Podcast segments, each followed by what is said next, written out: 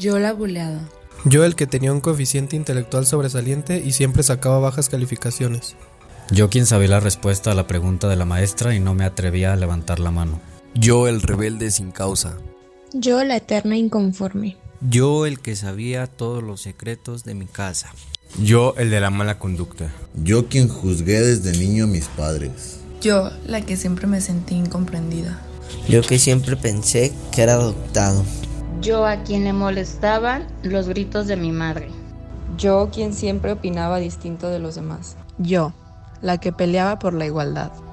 Yo, quien siempre quería más. Yo, la diferente. Yo, el eterno desadaptado. Yo, el que no encajaba en ningún lado. Yo, la preguntona. Yo, quien siempre sintió que no le dieron respuesta a sus dudas. Yo, el que siempre quería más libertad. Yo, el adelantadito. Yo, quien despertó pronto la sexualidad. Yo, quien siempre opinaba distinto a los demás. Yo, quien siempre quería algo diferente que los otros. Yo, a la que le gustaban las cosas de hombres. Yo, el de las preguntas raras. Yo, el de la imaginación desbordada. Yo, la rara. Yo, el que siempre lloré a escondidas. En este podcast escucharás lo que las personas en el mundo real se guardan. Escucharás la historia de aquel al que le fueron infiel, de aquella a la que no le gustaba verse al espejo, del que se ríe todo el tiempo pero siempre está triste. Escucharás al exitoso que se siente fracasado, aquella persona que siempre ha tenido todo y se siente insatisfecho. Escucharás las historias de vida que en el mundo real no se escuchan fácilmente. Escucharás a personas en las que te podrás dar cuenta que sí te entendemos cómo te sientes y sobre todo que hay una solución a todo aquello que estás viviendo. Bienvenido a Misma historia, diferente actor.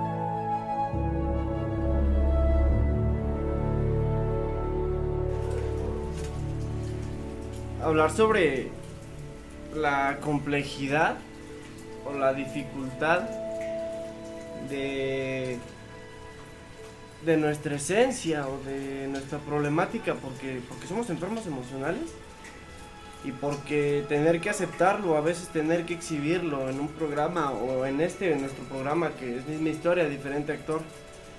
Y a veces pareciera fácil los compartimientos o parecieran fáciles los temas que aquí mostramos, que mostramos o que, más bien hablamos y que exponemos ante el mundo, a veces pareciera fácil, pero la realidad de todo esto es que el trasfondo es muy complejo y es muy difícil y es muy ha sido muy difícil para nosotros. Y más sobre esto que es la dificultad del resultado que hemos obtenido el día de hoy. Cuéntanos, padrino, ¿por qué es, es difícil? Considero que, bueno, en, en general, en términos generales, eh, nuestra sociedad eh, pues está basada más que nada en, en éxitos materiales. Eh, considero que siempre podemos hacer una retrospectiva sobre qué es lo que hacemos mal en nuestra vida diaria, pero referente a lo que es nuestro trabajo, nuestros estudios, pero profundizar acerca de, del origen de nuestra emocionalidad, de dónde surgen nuestros miedos, dónde surgen nuestras frustraciones, nuestras obsesiones.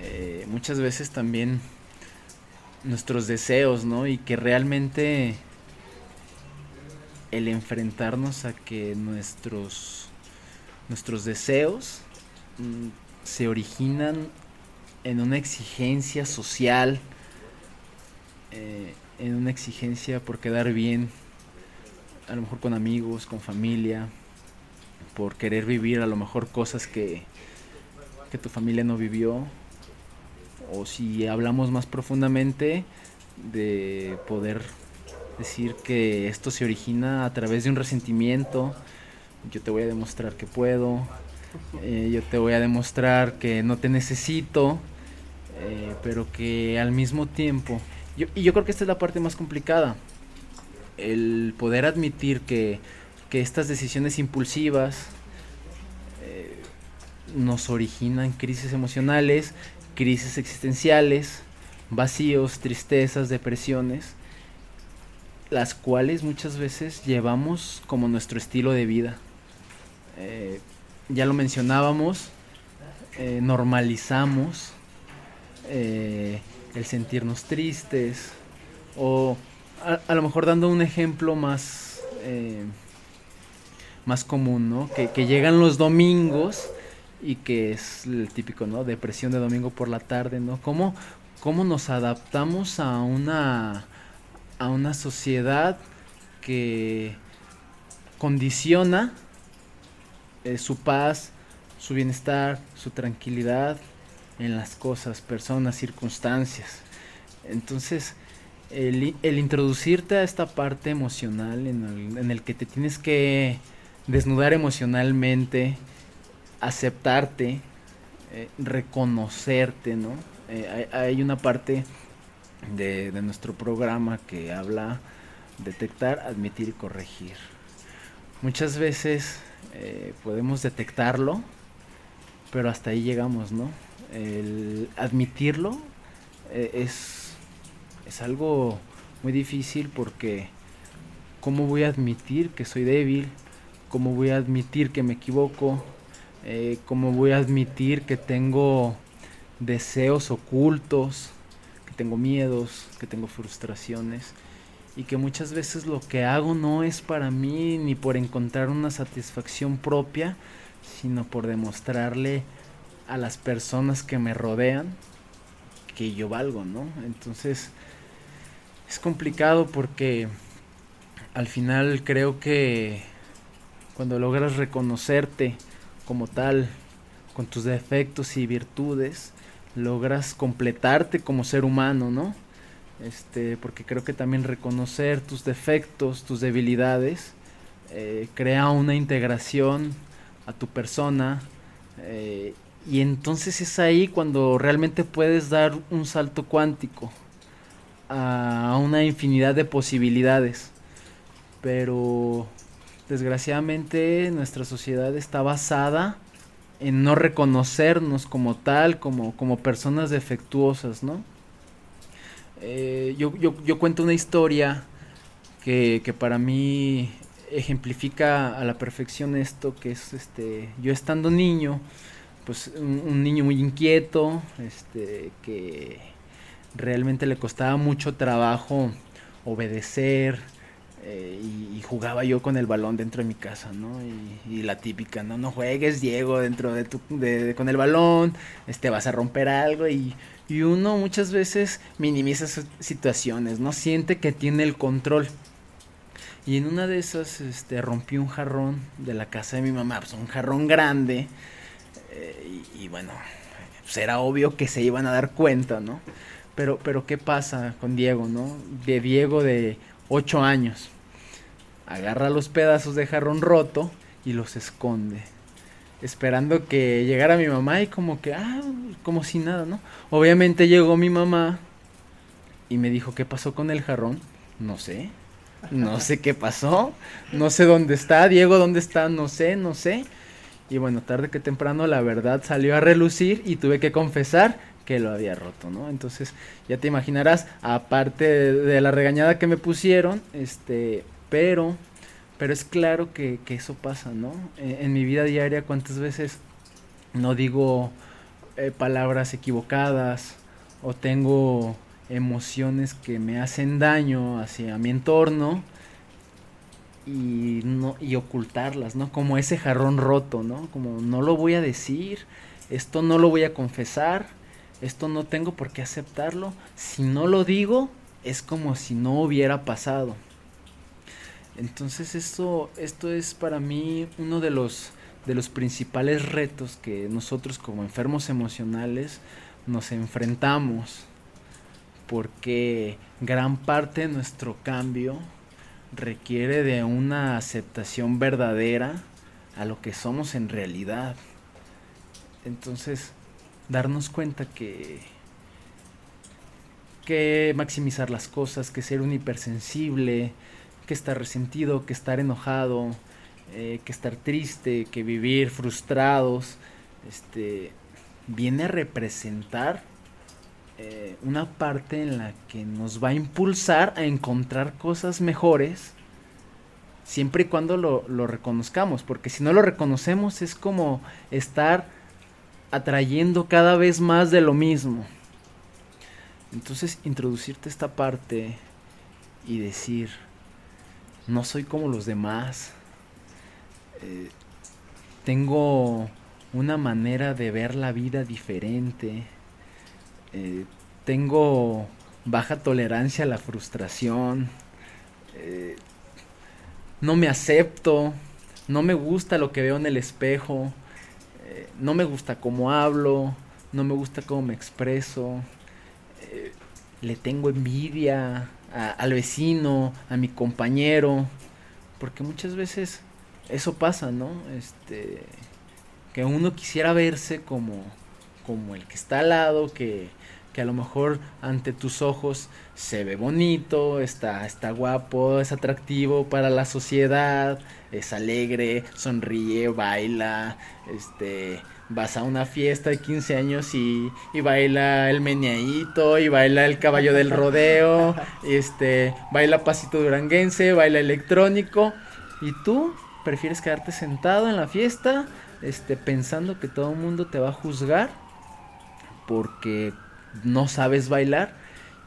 Y esa frustración y ese resentimiento de querer ser como el otro y vivir hundido en sentir que tú nunca vas a poder salir de esta situación. Entonces, el, el hecho de, de yo integrarme a un, a un programa este, que me invita a reconocerme, ¿no? Porque creo que es uno de los principios básicos, este, admitir, ¿no?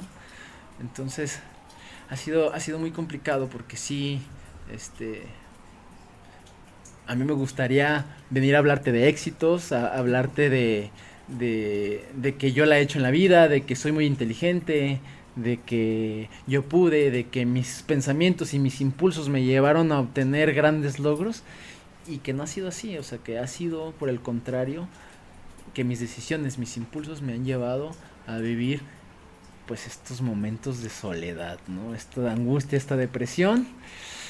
Y entonces, eh, yo creo que a través del dolor, a través del sufrimiento muchas veces innecesario, poder llegar a admitir que, que necesito un cambio, que mi manera de vivir no es, no es lo más adecuado, por más que miles de veces he sentido que sí lo voy a lograr yo siempre lo he dicho, ¿no? No podemos pretender tener resultados diferentes haciendo las mismas cosas. Eh, un ejemplo puede ser como 3x3 siempre va a ser 9. Y yo como enfermo emocional muchas veces quiero pensar como, no, es que 3x3 va a ser 12 y esta vez va a ser 12. y no, o sea, la vida siempre me dice, no, Diego es 9. Entonces, eh, el poder sumergirme a esta parte emocional mía que, que al final de cuentas me da la libertad cuando puedo aceptarla, cuando la verdad hace presencia en mi vida, cuando puedo expresarla y esto se convierte al final de cuentas en una bendición. Claro, o sea, y es que es, muy... Dijiste puntos muy claves, que es esta parte de, yo soy hipersensible y y a mí me duele la vida y a mí me duelen este, las cosas que veo y lo que percibo. Me duele cómo me comporto, me duele cómo actúo. Pero, o sea, porque si hemos obtenido un resultado y esto que, que, estamos platicando lo, lo, hemos obtenido a través de, de, un autoconocimiento que, que, nos ha proporcionado el grupo, pues. Pero, pero hubo una experiencia de dolor en nuestras vidas, o al menos en la mía, la, ha habido y, y ha habido una experiencia muy, pues muy desastrosa en cuanto a mis emociones por yo querer ser algo diferente. Y ha pasado tiempo y pasó tiempo para que nos diéramos cuenta de esto. ¿Y qué cosas nos tuvieron que pasar? Por ejemplo, ¿qué, qué cosas te tuvieron que pasar? ¿Qué fue lo que viviste lo más? O sea, esto que te llevó a darte cuenta como, como, como yo no estoy bien. Yo creo que ningún ser humano eh, nace y dice, oh, voy a destruir mi vida con, drogas, ¿no? Este, o oh, me voy a resentir y voy a, alejarme de mi familia, de mi núcleo, ¿no? Yo creo que todos en algún momento soñamos con, eh, con ser algo, ¿no? Y yo creo que es uno de los grandes errores, eh, porque cuando hablamos de ser algo, nos referimos a yo quiero ser futbolista, yo quiero ser bombero, yo quiero ser locutor, eh, no sé, te puedes inventar mil profesiones u oficios, ¿no? Porque por querer ser como tu papá, como tu abuelo, como alguna figura que tú tengas. Pero este yo yo yo yo crecí y yo quería, yo soñaba con ser futbolista, ¿no? Este recuerdo aquel mundial del 94, ¿no? Este a ver, veía el fútbol y me, me, emocionaba, me apasionaba. Yo decía, yo quiero ser futbolista. Yo creo que nunca pensé como voy a terminar en un grupo, ¿no? Y, y más allá de eso, yo, yo tengo una familia que, que es muy disfuncional. En mi, en mi, casa somos cinco hermanos, todos nos hemos drogado. Este, eh, mi mamá pertenece a una agrupación, uno de mis hermanos es eh, miembro de un grupo, yo soy miembro de un grupo, mi hermano mayor fue miembro de un grupo, hoy ha decidido no pertenecer. Y, y a mí me tocó ver de cerca su experiencia de, de drogas, de, de, alcohol, de robos. Este, o sea, era esa parte de, de no sé si no sé si has visto, ¿no? Que pasan los voceros de los periódicos, ¿no? Gritando no sé, agarramos al vecino de la calle fulanita y, y, de repente sales a la calle y dices, ah, porque uno también es pues, chismosito, ¿no? Este, sales a, a, ver a quién agarraron y de repente ver en la fotografía a tu hermano, o sea, el que habían agarrado era tu hermano, ¿no? Y entonces como, como sentir esa vergüenza, ese dolor y esta parte de decir, yo nunca lo voy a vivir, yo no voy a pertenecer a un grupo eh, yo voy a cambiar la historia. Pero, pero aquí es donde entra la parte inevitable, porque, porque aunque yo no quisiera ser un hipersensible, lo era. Me tomaba las cosas muy personales, magnificaba todo, me daba mucha vergüenza mi familia, mis apellidos, la casa en la que vivía, el, oficio de mi papá, o sea, era una situación en la que yo, y, que a lo mejor hoy te las hablo y puedo decir, son cosas muy sencillas, pero que en su momento me dolieron.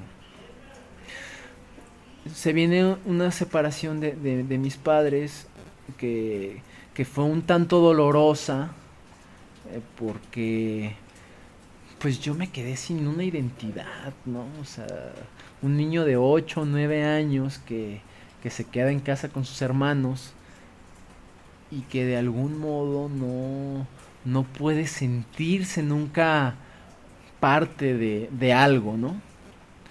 Entonces, eh, para mí la calle, para mí salir a la calle representó encontrar esta identidad, aparentemente, ¿no? Porque, digo, uno sale a la calle y, juega con los amigos, juegas fútbol, andas en bicicleta, este, y ahí es donde empiezas a, experimentar cosas y hacer cosas que, que quizá las haces por querer agradar, ¿no?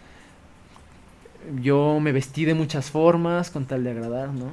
Este, fui cholo, viendo sangre por sangre todos los días, ¿no? Este, eh, quise comprarme una patineta, nunca aprendí a hacer ningún truco porque me daba miedo. Este, después escuché banda, me quise hacer rapero, o sea, ir en búsqueda de esta identidad eh, como para, para contrarrestar estos sentimientos de soledad, de vacío, que hoy puedo darme cuenta que son parte de mi existencia, pero que muchas veces es más fácil culpar a tu familia, a tu entorno por lo que estás viviendo. Eh, al, punto, al punto al que yo voy es que el, introducirme a esta parte, a la calle, el, conocer la marihuana, el conocer el alcohol, este, me, me enamoré de eso, de, del alcohol, ¿no? Este, porque pude bailar, porque, porque pude platicar, porque no me paraba la, la boca. Y yo no veía esta parte de, de te vas a destruir, ¿no? O sea, yo pues, llegué a sentir como tú eres más inteligente, a ti no te va a pasar, o sea. A, los locos del barrio, a ellos son los que les pasa, ¿no? Eh, personas que habían sufrido accidentes y que se seguían consumiendo, o personas que vivían en la calle y que tenían todo, y que yo de alguna manera decía, ¿cómo es posible que ellos puedan vivir esta situación? ¿Por qué, ¿Por qué te platico esto? Porque... Porque a mí el verme consumiendo drogas, después de haber juzgado, después de haber buscado, después de de intentar ser feliz, porque realmente sí buscaba ser feliz, y de pronto verme eh, sin poder parar, porque, porque te lo juro que, que quería parar. Yo, yo me levantaba y decía, ya hoy no voy a consumir. Y podía ganar la lucha un ratito, pero siempre terminaba viviendo las mismas situaciones, volviendo a consumir. Mm. Y entonces todas las cosas que yo pretendía hacer, que dije que no iba a necesitar de mi familia, que dije que no iba a necesitar de nadie y que yo iba a demostrar, pues obviamente no pude demostrar, ¿no?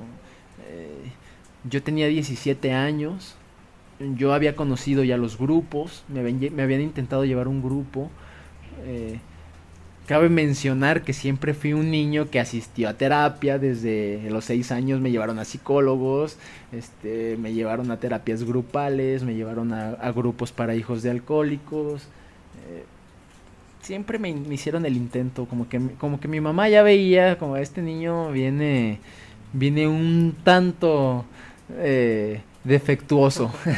Entonces, eh, el a mí verme de 17 años eh, consumiendo sustancias fuertes, ¿no?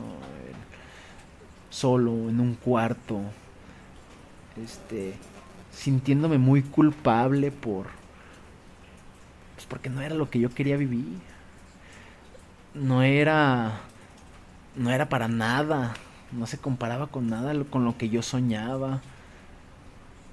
Eh, y, deja tú de eso, era la soledad, la tristeza, la angustia, la desesperación, la, las ganas de, de, decir, ya quítame estos efectos porque yo ya no quiero, o sea, me siento mal, me siento triste y en algún momento pedir ayuda divina, ¿no? Y decir, por favor, sea lo que sea que exista, ayúdame, sácame de aquí, este, no querer vivir,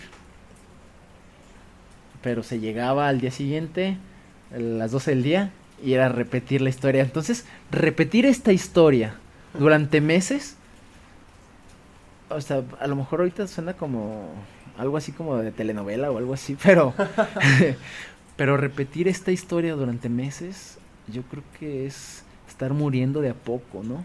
Todos los días estar muriendo, todos los días estar peleando contigo, todos los días culparte, todos los días odiarte. Entonces, eh, pues llegó un día en el que tuve que admitir, que es prácticamente de lo que te decía hace un momento, tuve que admitir que tenía un problema, que no podía solo, que necesitaba ayuda y que, y que todo lo que dije que, que no iba a vivir, lo estaba viviendo. Entonces el poderme dar cuenta de esta parte de, de que no podía controlar ni las sustancias ni mis emociones, me hizo eh, tener la oportunidad de acercarme a pedir ayuda. Y pues esta ayuda pues me la, me la brindó mi mamá este, y me acercó a un grupo, ¿no? Eh, hace pues hace algunos años y, y pues yo no yo no esperaba encontrar lo que encontré, ¿verdad? Este yo pensaba como ok, voy a ir dos, tres semanas, dejo de drogarme, dejo de consumir y, y yo pensaba seguir con mi vida este, normal, como, como si nada hubiera pasado, ¿no? Pero, este, pues aquí es donde encuentro esta parte de la que hablabas, ¿no? Este autoconocimiento a través de muchas veces de escuchar experiencias mucho más fuertes que la mía y, de poder sentir esta confrontación y al mismo tiempo sentir el miedo porque, porque sí alcanzaba a vislumbrar mi problema. Entonces yo me di cuenta que si yo no le daba un tratamiento continuo a esta, a esta manera de pensar, muy probablemente yo iba a terminar como mi hermano. ¿no? Que, que mi hermano pues desgraciadamente ha tenido que sufrir. Es, es, es, la parte de la estadística de los que se van, de los que terminan en este en un centro penitenciario, este, de los que pierden las cosas, ¿no? Entonces, gran parte de que yo le haya dado una continuidad a esto es porque a mí me dijeron una, una cosa que, que me sirvió mucho cuando llegué, que me dijeron experimenta en cabeza ajena.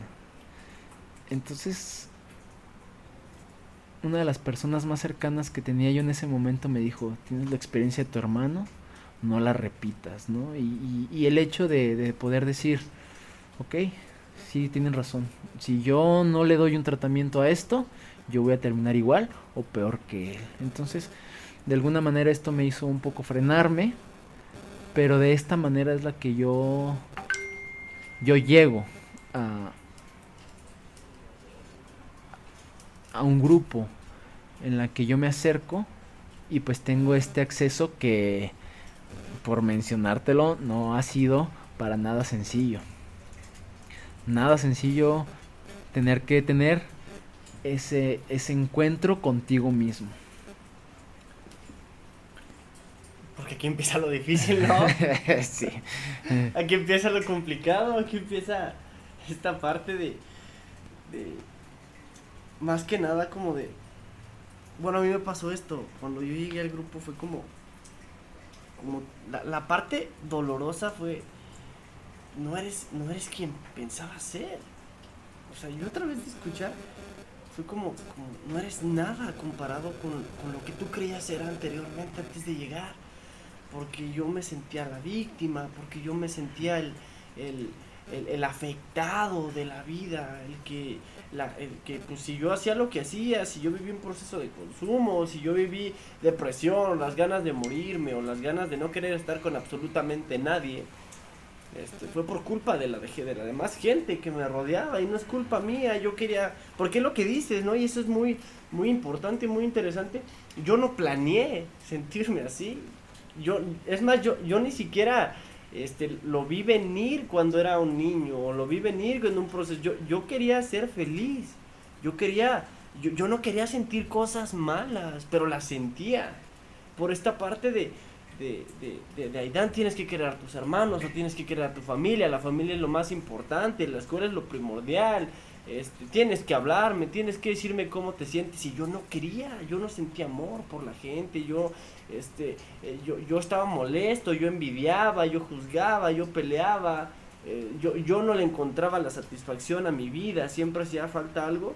Entonces, cuando yo llego al grupo es esta, es esta la parte dolorosa del proceso, en, en mi caso, este, de, tener que ver algo que yo no quería ver de mí mismo.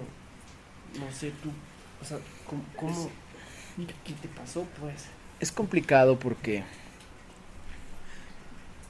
pues yo creo que uno se hace una idea de, de sí mismo, ¿no?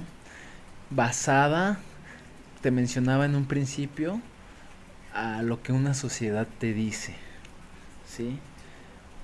¿Por qué? Porque, muy, o sea, a lo mejor es tonto, pero yo, yo basaba mi inteligencia a mis calificaciones de la escuela, ¿no? Porque, porque, fui, porque fui un niño que, que se le facilitó la escuela, de cierto modo, ¿no? que tenía mucha retención, que no tenía que estudiar tanto, no se tenía que matar tanto para, para sacar buenas calificaciones, entonces se me daba, ¿no? Y aparte, eh, pues comentarios de tu familia, eh, como, ay, mira, qué bonito niño, ay, mira, es muy inteligente, ¿no? Entonces, uno se, se forma una idea de sí mismo que, que muchas veces dista de la realidad, ¿no? Porque volvemos a lo mismo. No nos enseñan a identificar realmente cuáles son nuestras eh, emociones y nuestros pensamientos negativos. Y cuando, cuando, yo te hablo de negativo y positivo, no te hablo como tal de bueno y malo, sino te hablo como de dos polos, ¿sí? O sea, es como, como el caudal de un río que tiene un inicio y que tiene un final. Entonces, eh, yo conocía de alguna manera, eh, muy superficialmente, pues que podía sacar buenas calificaciones y que podía retener cierta información. Pero yo no podía ver esta parte de, de, de ver que estaba enojado con la vida, de que era muy sensible, bastante, o sea, lo sigo siendo, ¿sí? Eh, de que era muy envidioso, de que, de que me gusta ser el centro de atención, que me gusta que las personas volteen a verme a mí, ¿no? Entonces yo llego a un grupo y, y entonces me empiezo a enfrentar con esta parte de, mm, o sea, como más consciente, porque a lo mejor las vivía de niño, pero no estaba muy consciente. Cuando llegas y empiezas a escuchar la experiencia y empiezas a otro a otra persona compartir de, de su sentir, a lo mejor un poquito más experimentado porque han estado escuchando más y que empiezas a encontrar este reflejo y decir, yo también soy así, yo también me resentí con mi mamá por esto, yo también envidié a mi hermano, yo también quise ser como él, no sé, o sea, puede, puedo hablarte de muchas variantes, pero, pero te vuelvo a repetir, no basta con detectarlas, porque muchas veces te das cuenta de cómo eres. Y creo que vas a empezar a admitirlas conforme las empieces a vivir. ¿Sí? ¿Por qué? Porque de repente ves que llega un compañero con otros compañeros eh, que se fueron a de paseo, que se fueron a, al cine, que, que hicieron cualquier actividad y que tú de pronto te empiezas a sentir como, ¿y a mí por qué no me llevaron? ¿No? ¿Por qué no me llevaron a mí? ¿No? Eh, co comentaba eh, hace unos días eh, de, esa, de, esas veces que, que, tú estás sentado muy a gusto y que a lo mejor es un día lluvioso, vamos a poner es, este ejemplo, es un día lluvioso y tú estás muy cómodo sentado y no tienes ganas de salir y estás a gusto y estás conforme con lo que estás viviendo. Y, y de pronto ves, empiezas a ver salir compañeros y que tú dices, ah, caray, ¿por qué a mí no me invitan? ¿No? Y entonces esta, es esta contradicción de decir, ok, yo estoy muy a gusto viviendo lo, lo, que estoy viviendo en este momento, pero también de sentir este impacto emocional de, ¿por qué no me voltean a ver siquiera? ¿Por qué no, por qué no me dicen como, oye, ¿quieres ir? Aunque les diga que no, digan, invítenme, quiero, quiero ser parte de ustedes, ¿no? Este, y, y, entonces sí, sí es un poquito complicado el, el, empezar a enfrentarte con esto, ¿no? Y, y cómo muchas veces mmm, nos, a falta de aceptación, empiezan a surgir estas, estas partes más ocultas de, Diego, que es la IA, por ejemplo, eh, y, que, y que te das cuenta que, que es muy cómodo tener ira en tu vida, ¿no? ¿Por qué? Porque de pronto hay algo que no te gusta, gritas, te enojas, te das la media vuelta y te vas, ¿no? Y no te quedas a enfrentar tu verdadero sentir. Eh, empieza a surgir esta parte de mí de, de que con qué facilidad es un juicio. Porque, porque esto, es, esto es muy común, al menos en mí lo ha sido mucho. Ay, este se siente muy acá, mira, este no anda bien, este, y te, y te es muy fácil empezar a emitir juicios, ¿no? Y, y, esto, y esto lo comento porque esta parte de, emitir estos juicios te lleva a, obviamente, a aislarte en tus, en tus propios pensamientos una vez más. Y entonces, yo a lo largo de, este proceso, del tiempo que, he per, permanecido dentro del grupo, me he dado cuenta que el ego, la mente, te lleva por caminos que ya conoce.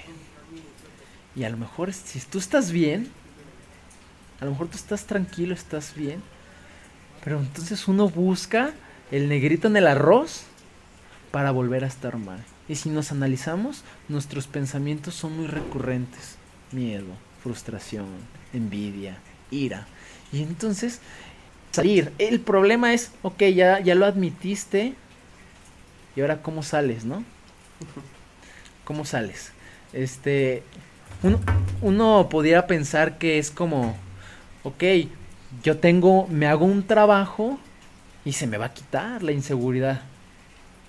Eh, me hago una novia y se me va a quitar esta soledad.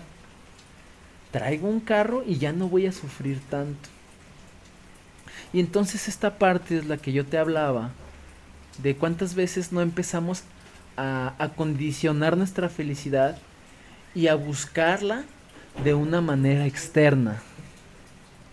Y, y, esto puede llegar a representar un estancamiento por mucho tiempo, ¿no? Porque, porque uno se enfrenta y a lo mejor uno dice, ok, voy a tener dinero y de repente te llega dinero, porque, porque si trabajas para, para obtenerlo, te va a llegar, o sea, no es como, no está tan complicado el, la fórmula. Pero entonces te llega y te olvidas del origen de, de, lo que te llevó a pensarlo. Y entonces te olvidas. Y cuando te quedas sin dinero, vuelve ese pensamiento. ¿Sí?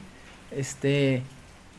Y, pasa, pasa. ¿Por qué? Porque este, muchas veces tomamos las. O sea, tomamos el programa como un fin. ¿No? Cuando yo tenga esto, ya voy a ser feliz. Cuando yo haga esto otro, yo ya voy a ser feliz. Y entonces lo obtienes y te das cuenta que no eres feliz.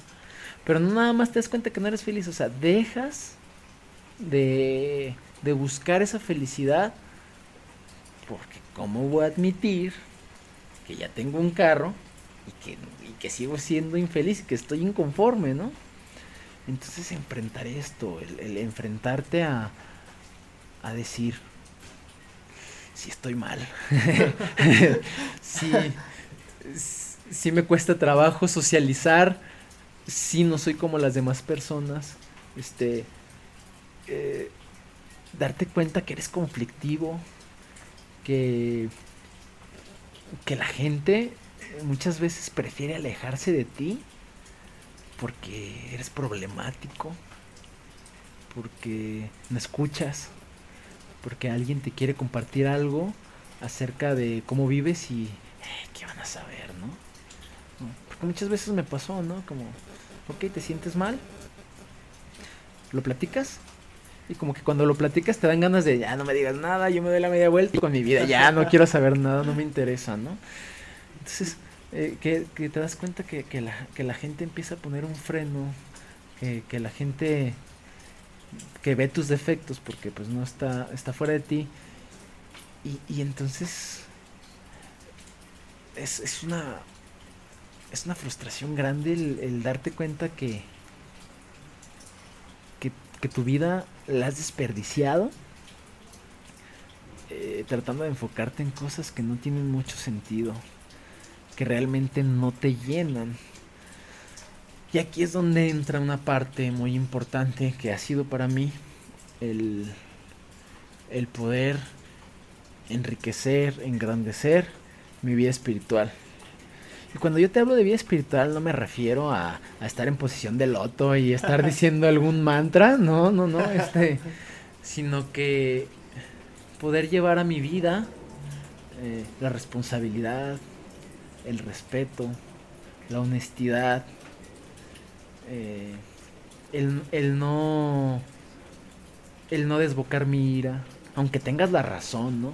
Hay una parte ¿no? de, de, nuestros libros que hablan como la ira justificada es un lujo dudoso para, para nosotros, ¿no? O sea, eso dejémoslo para alguien que sí la sepa manejar. O sea, esta, esta parte a ti te, te va a destruir, o sea, te va a llevar a estar más enojado todavía. Entonces, eh, esta parte de, de poder empezar a corregir tu vida, ¿no? Quédate callado, ¿no? Ante, ante una situación. Eh, sea impecable con tus palabras. Este, por ahí dice un libro, ¿no? Hay, hay, y hay un, hay un mensaje este, de, de uno de, de, los cofundadores, ¿no? Este, que dice como cuidemos ese miembro errante, ¿no? Este, que es la lengua y tengamos, eh, usémosla con sutileza, ¿no? Entonces, esta parte porque porque no, uno quiere gritar, ¿no? Es como cuando uno va en el tráfico y por ahí alguien se te atraviesa, o sea, tú disfrutas eh, recordarle a su familiar, ¿no? O sea, eh, disfrutas gritar, disfrutas este, enojarte, o sea, lo llevas, o sea, ya, como ya lo llevas, como una manera de vivir, empezarte a deshacer de esta situación y decir, ok, a lo mejor tengo la razón, pero, pero a mí no me conviene estar. Este, ok, este, estoy muy resentido con mi mamá eh, porque me abandonó, pero, pero el día de hoy la honro, la amo, la respeto, la perdono, este, y hoy me hago responsable de mis pensamientos, este, eh, de poder hablar con, de poder ver a mi papá y decirle, ok, este, no sabe dar amor físico y emocional, o sea, su manera de demostrar amor es dar dinero, y ok, está bien, o sea, acepto y agradezco tu forma de amarme, no intento cambiarte, y gracias por, por darme la vida y la existencia, y entonces pareciera, o sea, ante la vida, este, pareciera que, que está siendo eh, un agachón, ¿no? Como hay, un, hay una frase eh, que dice, ¿no? El que calla otorga, ¿no? Y, y muchas veces no es que otorgues, pues, ¿a qué, qué vas a otorgar? O sea, o sea si, si tú piensas eso es más de tu razón, ¿no? Pero muchas veces saber que todo esta, este trabajo, todo este escuchar, todo este reconocerte, todo este admitir eh, que requiere un cambio, entonces viene el, eh, esta parte de la práctica y que dices, yo hoy no le entrego mi bienestar a esta situación porque la verdad es que me ha costado mucho trabajo tener la paz. Ojo, suena bien bonito, ¿eh? Suena bien bonito y te digo, ah, o sea, como si ya... Pero no, muchas veces, muchas veces nos tenemos que estar equivocando y equivocando y equivocando y, y el programa es de práctica, ¿sí? Esto es como cuando vas a las clases de natación, por decirte, o de taekwondo. Pues llegas siendo un inexperto, eh, al principio te meten con tus salvavidas, este, o no tienes cinta blanca, no sé, este, pero conforme vas avanzando y conforme vas practicando, vas obteniendo conocimientos. Entonces el programa se trata de eso, ¿no? De, de conforme te vas equivocando, lo vas reconociendo. Entonces vas teniendo una práctica. Porque verdaderamente eso es. Ojo, aquí es importante señalar la experiencia de los compañeros la experiencia de, de, las personas que tienen tiempo trabajando con esto, ¿no? Como, como es el padrino, como es esa persona que, que te da ese tiempo de, de prestarte sus oídos y que a través de su experiencia te puede decir, tranquilo, no pasa nada, todo va a estar bien, ¿sí? Entonces, suena bien fácil, te lo digo, pero esta parte de, de, de poder introducirme al programa ha sido y fue una de las situaciones yo creo que más complicadas, ¿no? El, el poder decir, sí me está funcionando, ¿no? ¿Por qué? Porque los resultados eh, en ocasiones han sido lentos, ¿sí? Muchas veces eh, las cosas que me han pasado dentro del grupo no han sido en tiempo y forma como mi ego lo quiere. ¿sí? A veces he tenido que esperar. Entonces, muchas veces cuando a lo mejor tú estás teniendo un, un crecimiento espiritual y no lo notas, porque no tienes dinero, porque no te ha llegado una pareja, ¿sí? Pero que realmente dices, no manches Diego, ya tienes un año y medio que no consumes, ¿no? Entonces, minimizamos muchas veces esas situaciones. Estamos hablando de que habíamos muerto diariamente durante meses y hoy tienes un año y medio que no consumes, ¿no? Entonces este procesito, ¿no? De, de como que soy o no soy, me sirve o no me sirve, este, confío o no confío, yo creo que ha sido uno de los más complicados. Y es que O sea, hablamos de, la parte difícil, pues. De esto que. Que pues a veces no se ve, porque no se ve. A veces uno que, que, que ya está en el programa, a veces quisiera eh, como o a veces lo que se ve es como como ahí está el resultado pero el proceso que realmente se ha tenido que vivir a veces no es tan tomado en cuenta por lo mismo de, es que esto es lo que se transmite pero lo que hay detrás es lo es, lo que realmente ha, valido la pena no el, proceso de dolor el proceso de sufrimiento el proceso de autoconocimiento el proceso de, de yo darme cuenta que, que, que no tengo la razón el proceso de yo darme cuenta que mis justificantes no son válidos este que desafortunadamente eh, eh, para mí una de las situaciones más complicadas es como ocupo pero el resultado está y el resultado lo tenemos y el resultado lo hemos obtenido a través de pues de estar y de permanecer que cuesta muchísimo todos los días. Pero pero qué le podrías decir a esa a, la, a la gente que nos escucha y que probablemente no tienen grupo y que probablemente viven a la deriva emocionalmente y que probablemente están en, en, una situación parecida a la que tú nos acabas de compartir. O sea, ¿qué, le, qué, qué, les dirías? Mira, los, los resultados eh, llegan. Llegan porque una práctica, tarde que temprano, tiene un resultado positivo. Entonces, eh, a mí el hecho de, de, introducirme a una vida espiritual, obviamente me ha hecho eh, ver la vida de un, de un punto de vista distinto. Entonces el estar, el estar dentro de un grupo me ha hecho ver las cosas auténticas de la vida. Sí. Y, suena como algo enigmático, ¿no? Como, eh, ¿qué es eso, no? Pero, eh, ¿cuántas veces, este, no buscamos el reconocimiento, no condicionamos el amor, eh, queremos aprobación, buscamos poder, buscamos prestigio, sí, o sea, cosas que realmente cuando las tienes te das cuenta que no es no es el camino espiritual, no es lo que, lo que va a llenar tu vacío, no es lo que va a hacerte encontrarte a ti mismo. Mm.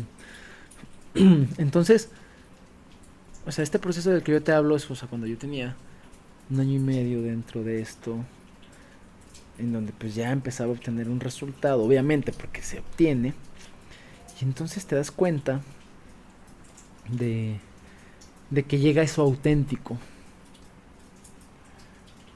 Donde tu familia ya te da llaves de tu casa. donde ya no te esconden el cambio. Si me entiendes, porque porque han visto un cambio en ti, porque porque han visto un resultado. Porque han visto el trabajo que te ha costado llegar al punto en el que estás.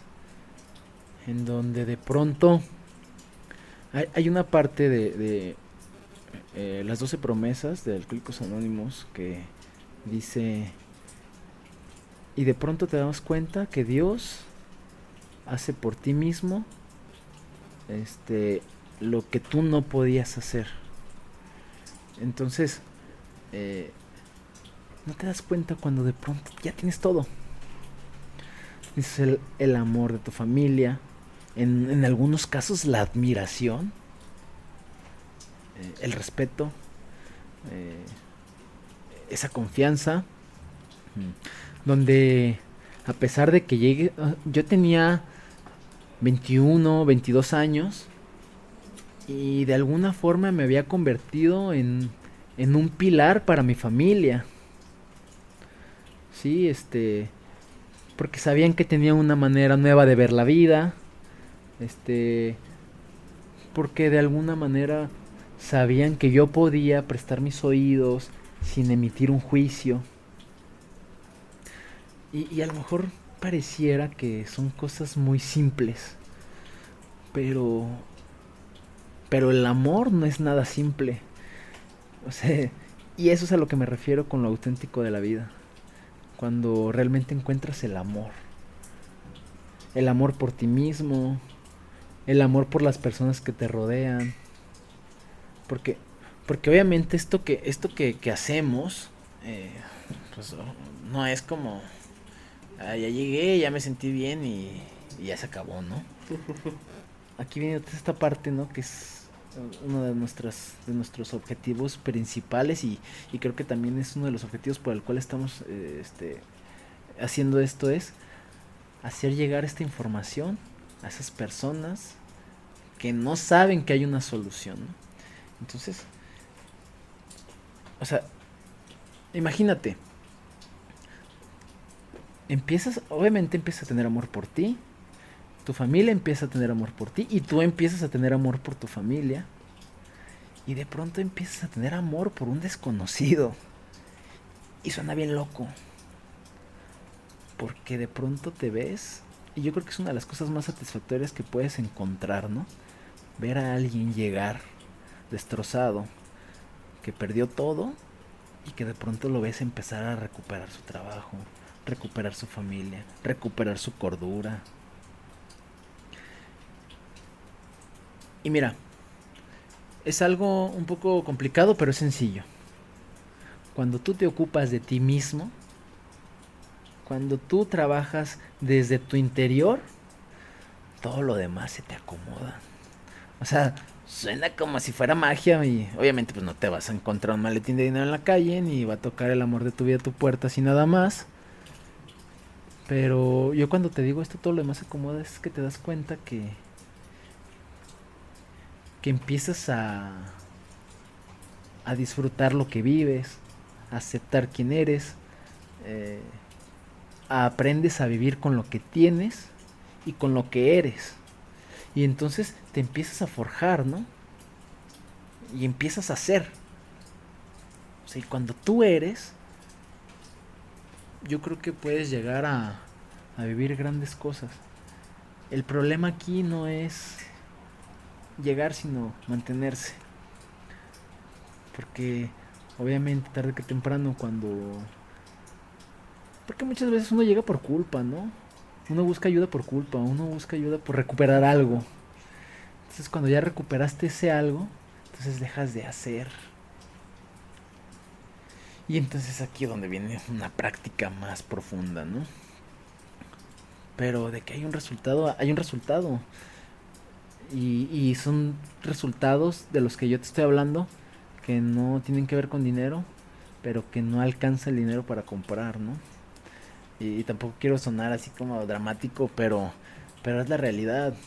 Eh, hay momentos que y hay situaciones que, que vuelven a ti y creas este, este, este círculo de, confianza y conforme vas avanzando y empiezas a encontrar la seguridad en ti mismo, cuando puedes de pronto hablar eh, enfrente de 10, de 20, de 30, de 50 personas compartiendo tu experiencia, cuando de pronto eh, ves a alguien y, puedes transmitirle este mensaje, eh, cuando de pronto tienes la seguridad de llegar a una entrevista de trabajo o, o a lo mejor acercarte a una persona para, para invitarla a salir que, son cosas muy, la verdad son muy superficiales, pero, pero que en su momento te dan, que te empiezas a dar cuenta que, que sí tuviste un cambio, que de pronto eres atractivo